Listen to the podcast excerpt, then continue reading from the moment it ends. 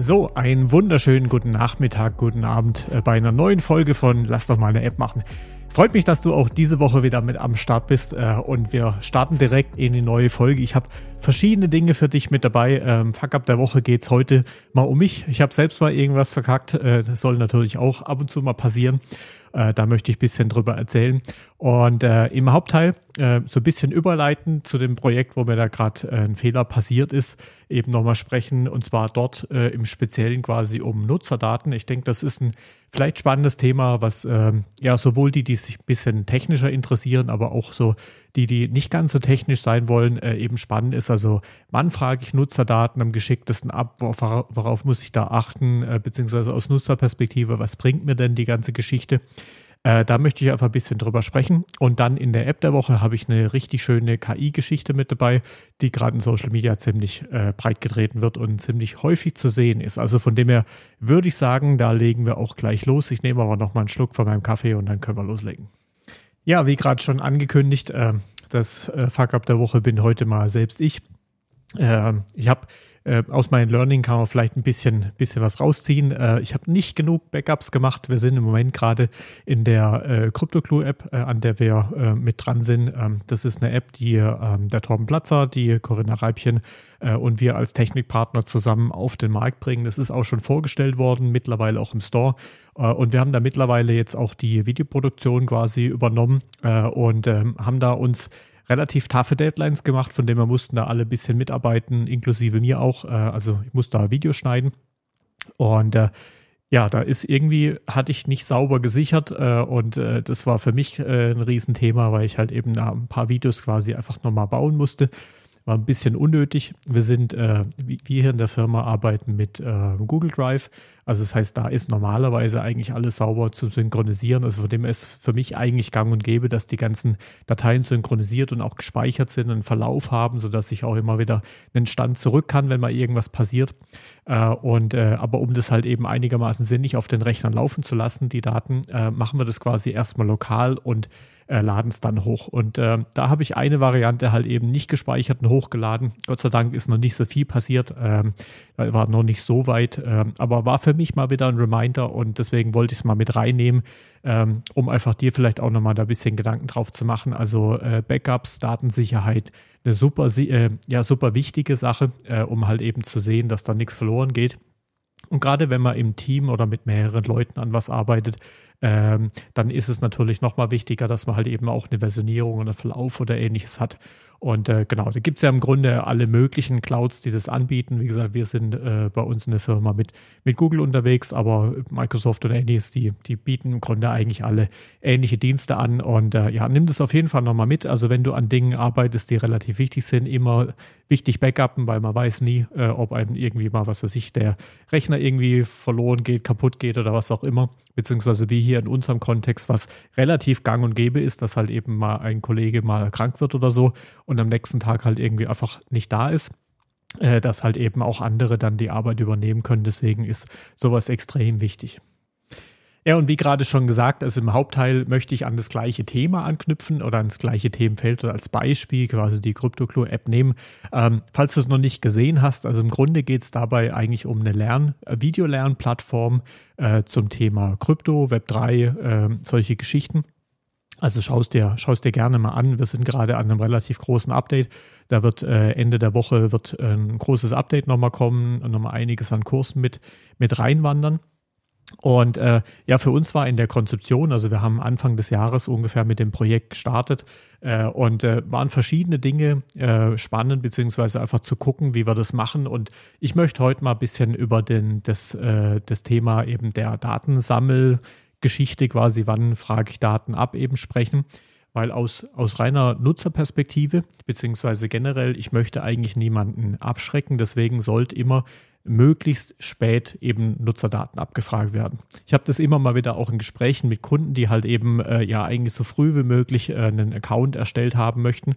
Aber da habe ich natürlich immer eine gewisse Abbruchrate, weil eben ich möchte erst meine Nutzerdaten hergeben, wenn ich auch wirklich sehe, es bringt mir was. Und äh, da hat sich die letzten Jahre ganz schön was getan. Also vor, vor ein paar Jahren würde ich sagen, war eigentlich fast jeder App noch so, dass du ziemlich am Anfang irgendwie direkt mal einen Account stellen, erstellen musstest und äh, sonst eigentlich gar nicht groß was machen kannst. Mittlerweile macht man das Ganze, legt man eher ein äh, bisschen weiter nach hinten. Sinnigerweise halt eben so weit, wie es geht. Und technisch ist es sogar äh, ja, relativ weit. Also wir hatten bei uns in dem System, äh, um das vielleicht ein bisschen bildlich zu machen, also es geht wie gesagt äh, sehr stark um Videokurse, die man äh, schauen kann, einzelne Videos und so weiter. Und wir wollten natürlich das äh, so machen, dass wir halt eben ähm, ja, den, den aktuellen Stand, wie weit ich was gesehen habe, äh, uns speichern. Zum einen aus Nutzerperspektive, dass ich eben aus Nutzer sehen, äh, als Nutzer sehen kann, wo stehe ich gerade, wo muss ich weiterschauen, dass wir also das nächstbeste Video eben auch vorschlagen können, was, glaube ich, dem Nutzer einen sehr großen Mehrwert bietet.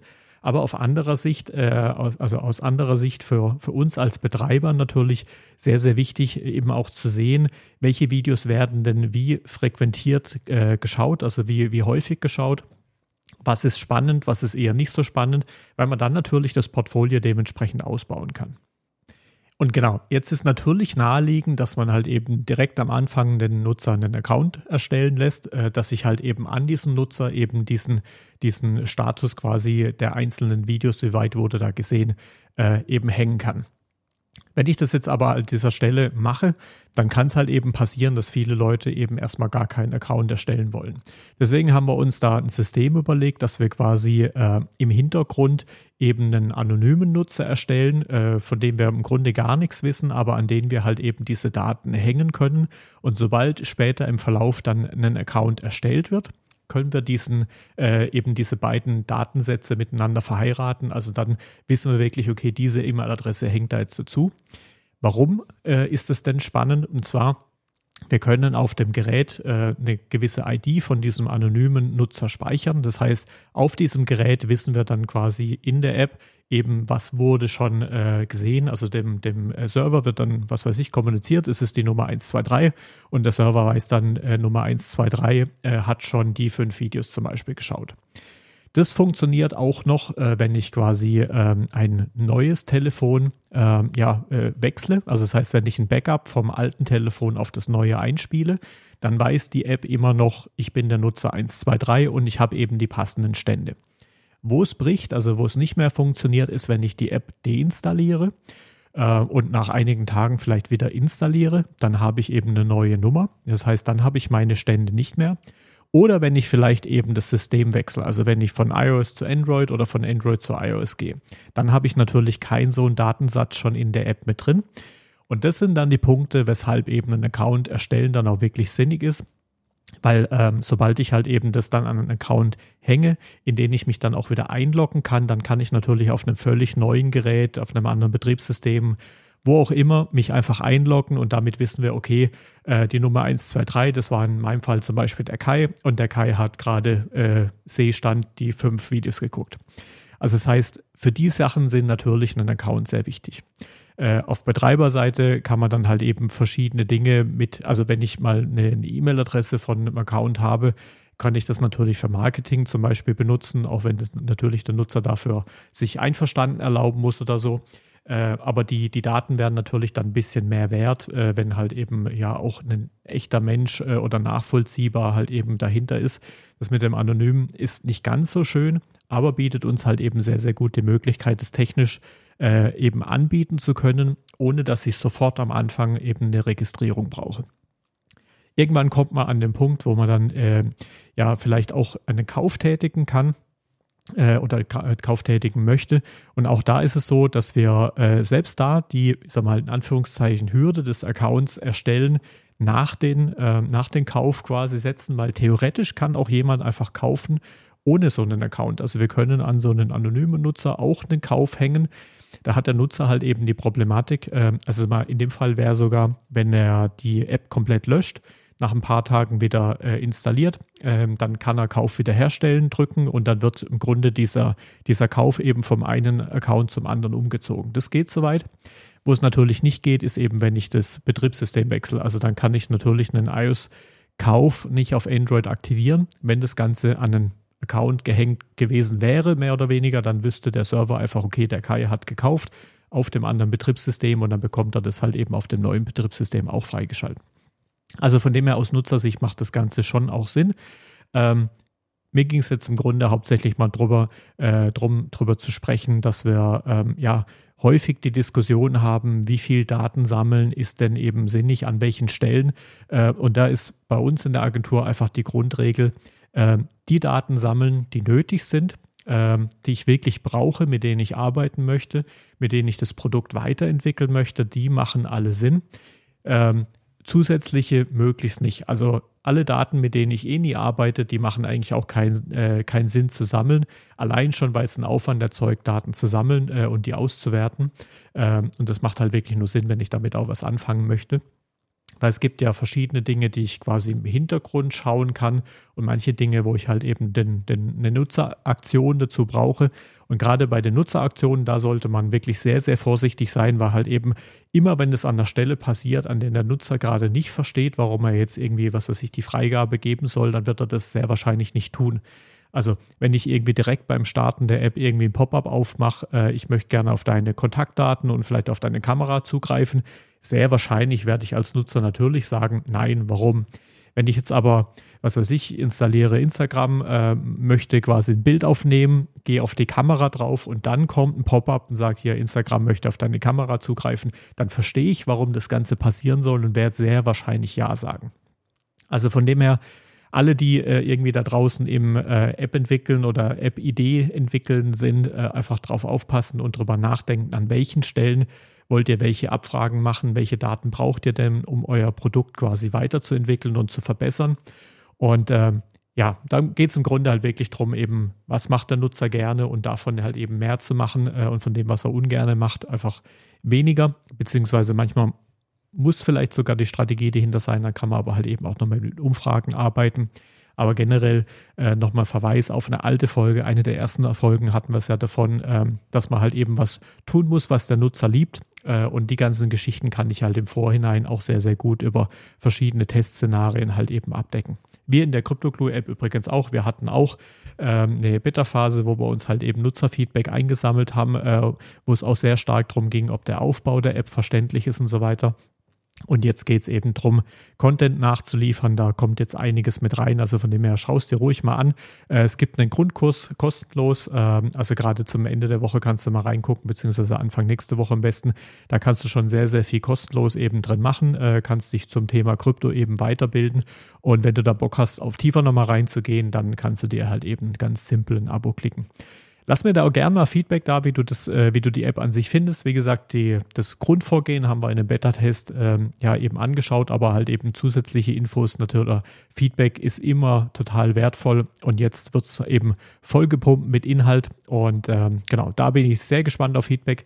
Äh, schreib mir da gerne einfach auf Instagram unter Kai der App Guy, das ist am einfachsten. Und äh, ich packe den, den Link auch am besten einfach nochmal in die Show Notes. So, und dann würde ich sagen, kommen wir zur App der Woche. Ähm, das ist auch gleichzeitig ein kleiner Teaser, weil da das nächste YouTube-Video am kommenden Dienstag sehr speziell nochmal drauf eingehen wird. Aber vielleicht ist es dir äh, die letzten Tage auf äh, Social Media schon begegnet. Also aktuell gehen gerade ganz viele so AI- oder KI-basierte ähm, ja, Bilder durch äh, Social Media. AI oder auf Deutsch KI, also eine künstliche Intelligenz. Äh, die kann man trainieren auf verschiedene Dinge, äh, unter anderem mittlerweile Bilder generieren. Und in den Modellen ist schon alles Mögliche hinterlegt. Was eben noch fehlt, sind eben Bilder von deinem Gesicht. Äh, und da gibt es eben verschiedene Tools, äh, wo ich super simpel einfach ein paar Bilder von mir reinladen kann.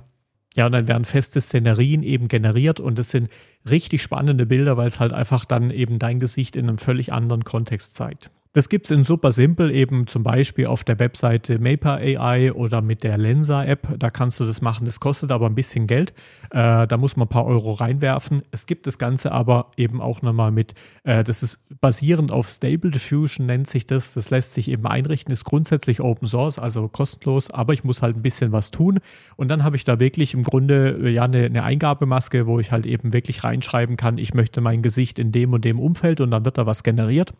Und genau das, deswegen der kleine Teaser, äh, das wollen wir uns dann nächste Woche am Dienstag um 18 Uhr in dem nächsten YouTube-Video eben anschauen. Also wie richte ich das Ganze ein? Kriegst du eine Anleitung und dann eben, was kann dabei rauskommen? Ähm, ich wollte es ja hier einfach nochmal mitgeben. Ich habe auch schon ein Kurzvideo zu gemacht. Ich finde es nämlich super faszinierend, was da alles äh, ja einfach rauskommen kann, äh, welche Bilder da eben rumgehen und man sieht es gerade super viel auf Social Media und deswegen schau dir dann am Dienstag auf jeden Fall mal das Video an.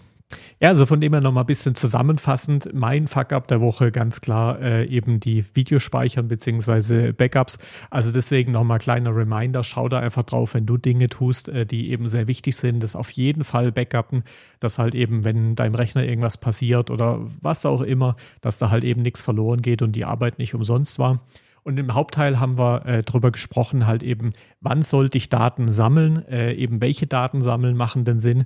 Äh, und ich habe dir versucht, eben so ein bisschen ein Verständnis mitzugeben, äh, ja, eben wie wir versucht haben, das Thema anzugehen. Das war halt ja die benutzerbezogenen Daten wirklich möglichst spät erst eben einsammeln an den Stellen, wo es dann wirklich äh, nötig ist. Grundsätzlich kann man aber die komplette App jetzt in dem Beispiel auch wirklich komplett ohne nutzen auch wenn man äh, ja eben ein paar leichte Nachteile hat, gerade wenn man das Ganze wieder herstellen möchte. Ähm, aber das finde ich einfach ein super spannendes Thema. Gib mir da auch gerne mal Feedback zu, wenn wir da irgendwie noch mal ein bisschen tiefer reingehen sollen. Und dann eben äh, im App der Woche oder das Thema quasi die KI-basierten Bilder, die halt eben gerade auf Social Media super stark rumgehen. Und da, wie gesagt, stell dir am besten gleich mal einen Timer, Dienstag 18 Uhr, das nächste YouTube-Video. Da wird es dann nochmal im Detail drüber gehen. Und wenn wir das Ganze auch nochmal ganz ausführlich in einem Podcast machen sollen, ein bisschen erklären, was ist denn äh, die KI, wie lässt sich sowas trainieren und so weiter da schreib mir gerne mal, da können wir da auch nochmal ausführlich einen Podcast zu machen. Von dem her wünsche ich dir eine wunderbare Woche, lass dir es gut gehen. Wir hören und sehen uns nächste Woche wieder, wie gewohnt, der Podcast immer auf äh, auf YouTube, eben direkt 18 Uhr am Donnerstag auf äh, den ganzen Audio-Podcasts, wird er auch veröffentlicht um 18 Uhr und trudelt dann im Normalfall irgendwie so die nächste halbe Stunde, Stunde, je nach Podcatcher eben ein. Lasst es auf jeden Fall gut gehen. Wir sehen uns im Optimalfall auf Instagram, also folgt mir da gerne. Und dann, ja, bis nächste Woche. Mach's gut. Ciao, ciao.